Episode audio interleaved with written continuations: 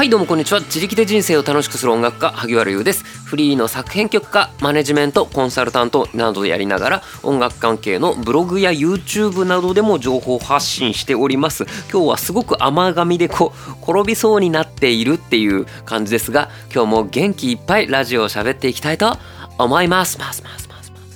はい、今日はですね、えー、複数の複数の楽器ができるメリットというお話をさせていただきたいと思います。楽器っていうのはものによって演奏の方法発音の仕方が結構異なるのでそれぞれ練習しなきゃいけません。でも、えー、っともしかしたら共通してる部分とかなんかこっちができるからこっちもできるってメリットはあるのかなっていうそういうお話です。でこれは、えー、と今回はお便りご相談ご質問をいただきました。ありがとうございます。あのこの放送の説明欄のとこにリンクが貼ってありますね。質問用のフォームこちらから送っていただきました、えー、ちょっとざっくり読ませていただきます。ざっくりでごめんなさい。えっ、ー、と先生がいろいろな楽器できるのがすごいなと思ってます。あありがとうございます。ギターを始めて半年ほど経ちました。えっ、ー、とピアノもちょっとやってみたらあ結構いいんじゃないって言われてピアノもやってみたいけどギターの練習がおろそかにならないかなと思うこともありちょっと躊躇。で、えー、先生はどのようにいろんな楽器を覚えましたか？またいろんな楽器ができるといい副作用副反応があったりするのでしょうか？というお話です。ごめんなさい。ちょっと崩して読んじゃいました。ありがとうございます。はい。というわけで、えーと、いただいたご質問はまあ2つですね、えー、どのようにいろんな楽器を覚えましたかっていうのとえっ、ー、となんだいろんな楽器ができるといい副反応、えー、メリットはありますかっていうことでございます。ありがとうございます。じゃあ今日は、まあ、主にこのいろんな楽器ができるメリットっていうことについてお話をしていきたいと思います。でうんとあのー、急にメリットいっぱい思いついちゃったあのー、軽く台本書いたんですけどちょっとダメだな。台本は今から捨てます。えっ、ー、とメリットが3つ思い浮かびましたので3つお話しします、えー、1つは共通してる部分も多い。2つ目いろんな角度から学べる。3つ目意外と難しいと知れる。この3つですね。えっ、ー、とちょちょっと待って。はいごめんなさい。今一回 今自分で言ったのをメモりました。忘れちゃうから。はいえーとじゃあ一つずつお話ししていきます。共通してる部分も多い。これえっ、ー、とやっぱりどんな楽器をやるにしろ音楽をやるのであれば行き着く先は似てるものだったりします。ギターでドレミファソラシドを弾くのかピアノでドレミファソラシドを弾くのかあの押さえ方とか鳴らし方は全然違うよ。バイオリンでやるのもトランペットでやるのも全然違う。でもドレミファソラシドっていうこの音階は共通なんですよね。ドとレは全音でミとファは半音だよねっていうこの根底の理論は変わらないっていうことなんですよ。なのでドレミファソラシドで鍵盤が鍵盤まあピアノ弾くともう鍵盤っていうのを目で覚えるのでドとレの間には黒鍵っていうドシャープがあってミとファの間にはないってのが分かるんですよ。でそれを覚えた上でギターに入るとメジャースケールドレミファソラシドってやる時ミとファはそりゃ半音だから1フレットでしょっていうのが分かるんですね。これがいくつか楽器をやってるとすでに知っている知識が多いっていうので、えーと、メリットになります。なので、えーと、これはやっぱりピアノをやったことある人がギターを始めるとすごく強くてそのミのシャープっていうのはファのことなんだよとか、えー、と4分の4拍子っていうのはね8分音符と16分音符の違いっていうのはねみたいなところで一切つまずかないから全然速いんですよ。で表の拍でダウンストロークで裏の拍でアップストロークしてください。裏って何ですかってならない。これはすごくメリットになります。なので、えーと、複数の楽器ができるメリット1つ目は共通してる部分も多いっていうことです。で2つ目はいろんな角度から学べる。うん。つまりピアノだとドとレの間は黒鍵があってミとファの間にはないってこれ一目瞭然なんですよ。でピアノってね必ず右に行くほど音程が高くなるんですよ。それは白い鍵盤とか黒い鍵盤とか関係なく右に行けば絶対に高くなるんですよ。でこれって弦楽器とか吹奏楽器とかだとそうはいかないんですよ。えっ、ー、と弦楽器ってまあ弦が短くなるほどつまり、えーと、手前に来れば来るほど音程は高くなるんですけどもでもすぐ近くにある別の太さの弦を弾くとこれまた音程が変わってじゃあ、えーと、5弦と6弦はえっ、ー、とどうしようかな。6弦一番太い弦と4弦3番目に太い弦だとどっちが音高いですかってなると,、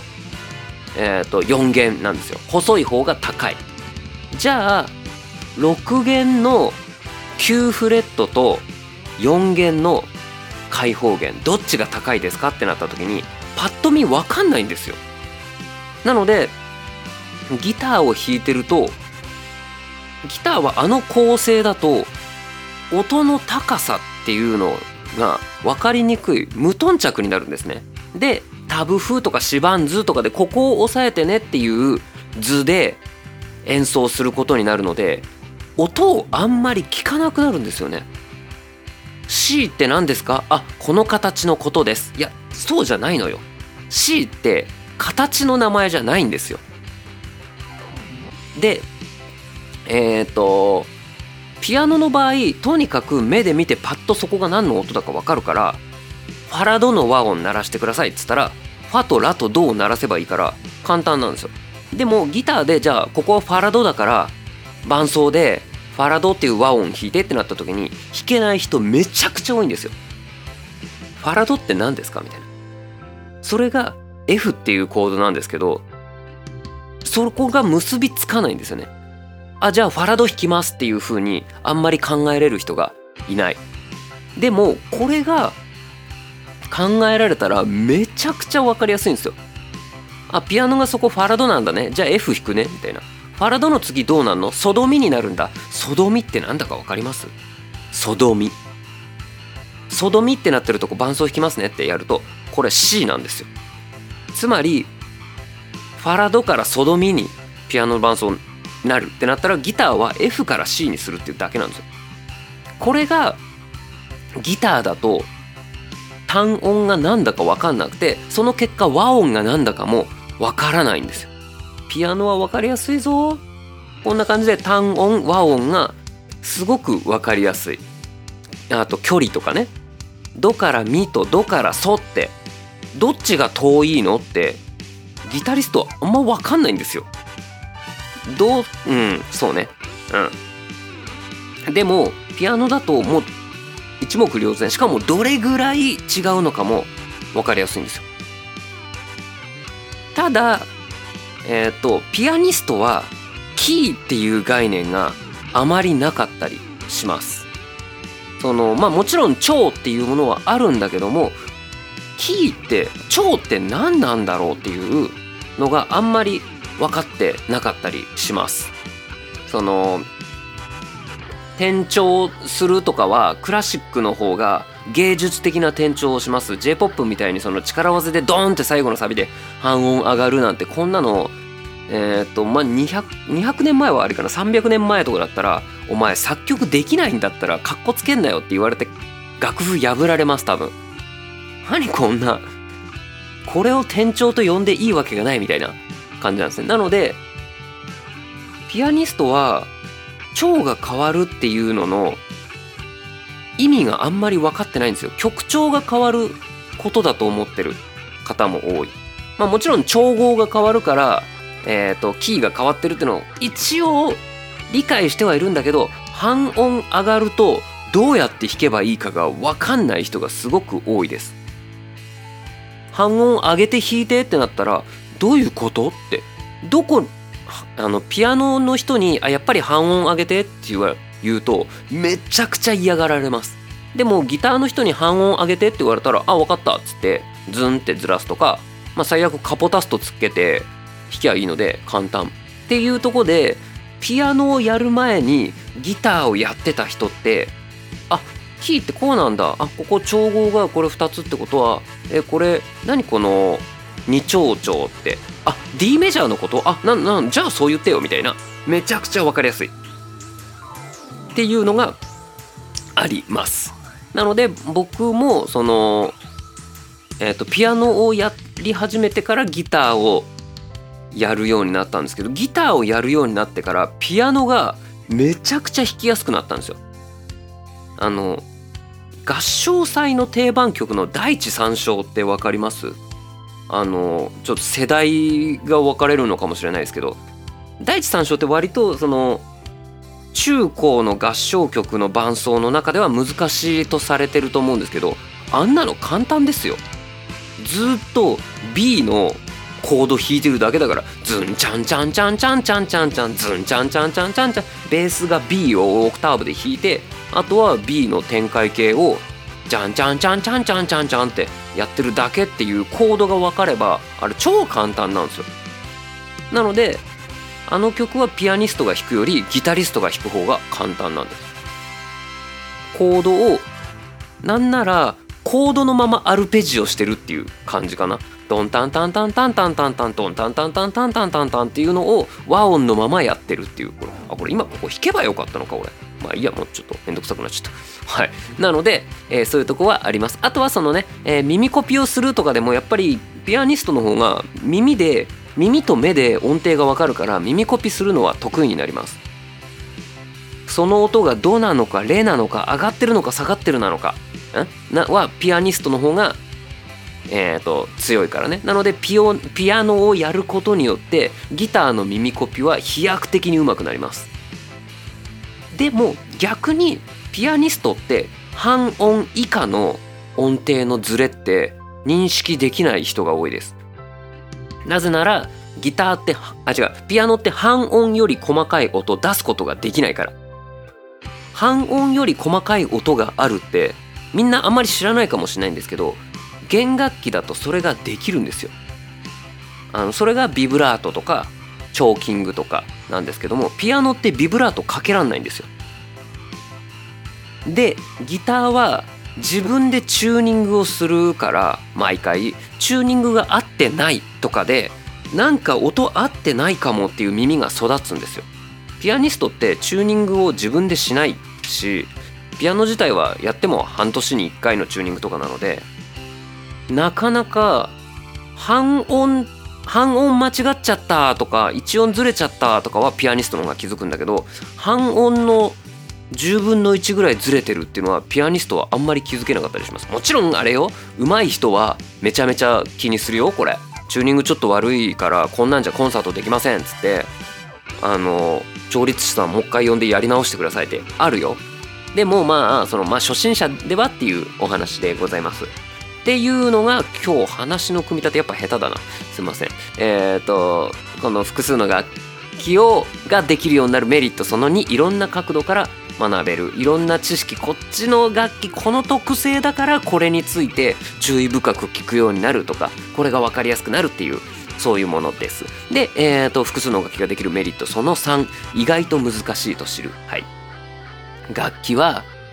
えっ、ー、と、できるようになっちゃえば、いや、意外と簡単だよ。この適当にいくつか押さえてジャーンってやるだけだよとか、ドとかレとかこれ押さえて弾くだけだよって言いますが、あ、そうなんだと思って騙されてはいけません。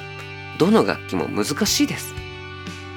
えっ、ー、と、ウクレレなら簡単そうじゃないですか。簡単ですよ、ウクレレ。と思ってやってみてください。嘘じゃんってなるから。むずいじゃんってなるから。なので、何かを一生懸命やってみようって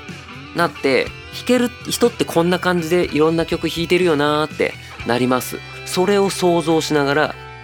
練習してみてください。意外と難しいから。なんだこれってなる。なのでこれを他の楽器で味わっておくと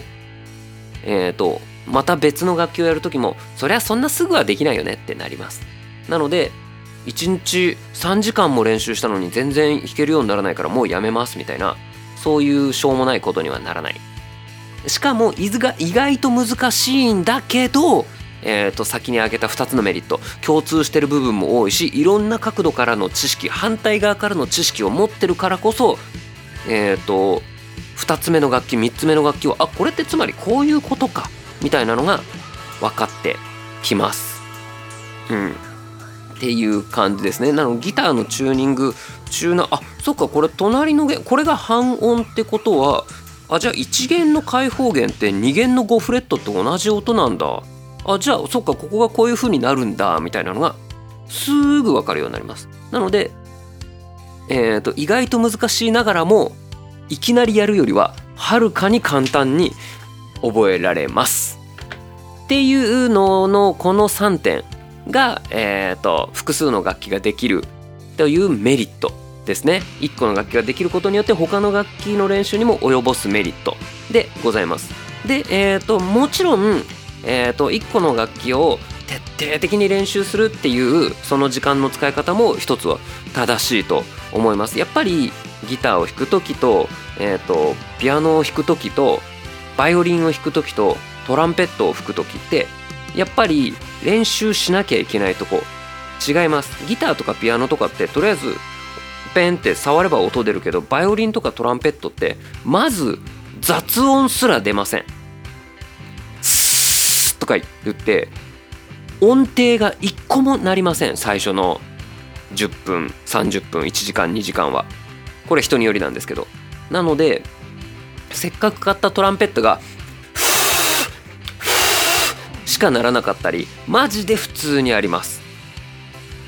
なのでえーと、じゃあそれの練習いかにえーとちゃんとした音程を鳴らすか。ギターもそうですよ。弦弾けば音鳴るよって言うんですけどえっ、ー、と綺麗な音が鳴る弾き方ってあるんですよ。でこれは申し訳ない。あの23ヶ月じゃ全然身につかないんですね。でえっ、ー、とじゃあ半年で身につくとしたら2つの楽器をやって楽器の練習に当てる時間を半分にしてしまったらえっ、ー、とギターで綺麗な音が出せるようになるのは半年後ではなく1年後だと思います。っていう感じで、えーと、何かに集中してやるっていうのもまあ一つは大事かなとは思います。でもまあ複数の楽器ができるメリットこんな感じで絶対にいっぱいあります。で、えーと、気分転換とかモチベーションアップとかの点でもすごくいいと思うので僕は結構複数の楽器やるといいんじゃないかなって思ってるタイプでございます。っていうこんな感じのお話でよろしかったでしょうか？こんな感じでえっ、ー、とえっ、ー、といただいた質問相談の中から適当にちょっと一部切り取ったりしながら僕が好き勝手喋るっていう感じでよろしければあの僕にラジオのネタをプレゼントすると思って何か質問をいただけたらなと思います。何でもいいかな。なんうんとそうね。僕の僕のことでもいいし僕が僕なら答えられそうな何かでもいいし。うんそうですね。何かあったらご連絡ご連絡？あの送ってくださいませ。お待ちしてます。でえっ、ー、と今回はえっ、ー、となんだっけ？複数の楽器ができるメリットっていうのと、えー、先生はどのようにさまざまな楽器を覚えましたかっていうこの2つだったのでじゃあそのもう1個のどうやっていろんな楽器を覚えましたかっていう方もさらっとお話ししていこうと思います。でこれはさっきも言いました1個の楽器を覚えると他の楽器は意外と簡単に覚えられるっていうのとえーと、似たような構造なんだと気づけば似てる楽器は覚えられるんですね。例えばピアノとオルガンってどっちも鍵盤楽器で同じように並んでるんですよドレミファソラシドが。で黒鍵は黒鍵だしで、えーと、右に行けば高くなる。なのでこういうのは1個覚えれば割とそこそこは弾けるようになります。であとはねキーボードシンセサイザー的なキーボードも、えーと、音作りっていうのは別ですけど弾き方ドレミファソラシドって弾く時の弾き方は一緒なのでこういう風にえーと、拡大していけば弾けるようになります。でピアノがピアノのドレミが分かれば木琴とか鉄琴グロッケンとか、えーと、マリンバとかそういうのは、えーと、あとは手の動きとどこをどういう風に鳴らせばいい音が鳴るのかっていうので覚えられるじゃないですか。なのでだんだん共通して覚えていくっていう感じです。で、えーとギターが弾ければベースって割と弾けるんですよ。チューニング一緒なんですよ実は。ギターの6弦5弦4弦3弦とベースって一緒なんですよ。厳密には1オクターブ下なんですけどだからギターのえっ、と例えばそうだな6弦の8フレットあたりからドレミファソラシドって弾けるんですけどそれと同じ形で全く同じでベースでもドレミファソラシドって弾けるんですね。っていう感じで横展開で覚えられます。でエレキベースが弾けるとコントラバスが弾けるんですね。全く一緒だから。でコントラバスがちょっと弾けるようになるとチェロとかまでまあチェロからはまたちょっと変わってくるんですけどもそういう風に横展開はできます。僕チェロはもうほとんどやったことないからあのごめんなさい今勢いで言っちゃったんですけどバイオリンもまあすっごい下手なんですけどでもあここがドでここがレなのかあ違うもうちょい上かっていう感覚は結構つかめるんですね。でここがドでここがレだとしたらミはこの辺だろうみたいな。で次ファは半音だから距離としてはその半分ぐらいだろう。あここか。あであ違うもうちょっと高すぎた。あっていうのはギターで培った耳を使いでここでペーンって伸ばすとなんか機械的だからペーンってあこれビブラートかけよう。これはギターで揺らしてるこの動きとまあ似てるんだなみたいなのを使っていくっていう感じで横展開していくっていう感じですね。あのまあ、ギターとピアノは残念ながら結構違うけれどもでもまあなんか一個できてればあ自分結構楽器は好きなんだなみたいな、えーと、自分への暗示もあって結構ね意外とできるようになっちゃうもんですよ。まあ言うて僕がそんなにそのあれよ人前でちゃんと披露できるレベルなのは、まあ、ギターとまあシンセサイザーとかこのキーボードぐらいなんですけどもたまにさあでも最近やってねえな全然。ちょっとだけうっすら自分の曲にトランペットとか えー、録音したりしていました。ちょっとだけねあのもうそんな流暢に吹けるわけじゃないからバラバラになんですけどそういう感じでえっ、ー、とたまにやりますああとはドラムとかねドラムやるなそういえばドラムはもう見よう見まねで叩いてで、えっ、ー、と、8ビートって何ぞやみたいなのは、えっ、ー、と、ギターで培いました。ああ、なるほど。曲、ここにアクセントあると曲かっこよくなるな。あ、ドラムもそこアクセント置いてるんだ、みたいな。そういう感じで、これも横展開ですね。で、8ビート、16ビート、でドラムの場合まあ日本語でしかないんだけど2ビートとか4ビートとかもあるんですけどもそれってあギターでこうやってやってる時にドラムがやってたあれかみたいな。そういう風に横展開をしていきました。でももちろん理屈は分かってんだけどそういう風に筋肉が動かないぜとかそういうのはいっぱいあります。なので僕はオーボエとかは吹けないしなぜなら、えっ、ー、と、ドレミファソラシダなのは知ってます。でも、えっ、ー、とあ、楽譜も読めます。でも、オーボエを吹くっていうための息の使い方の練習を全くしたことがないからですね。リードを使って演奏するっていうのをしたことがないからです。っていう感じかな。ちょっとこう、尻滅裂というかなんか、なんか話があちこち行っちゃったけど、こんな感じで終わりにしたいと思います。今日は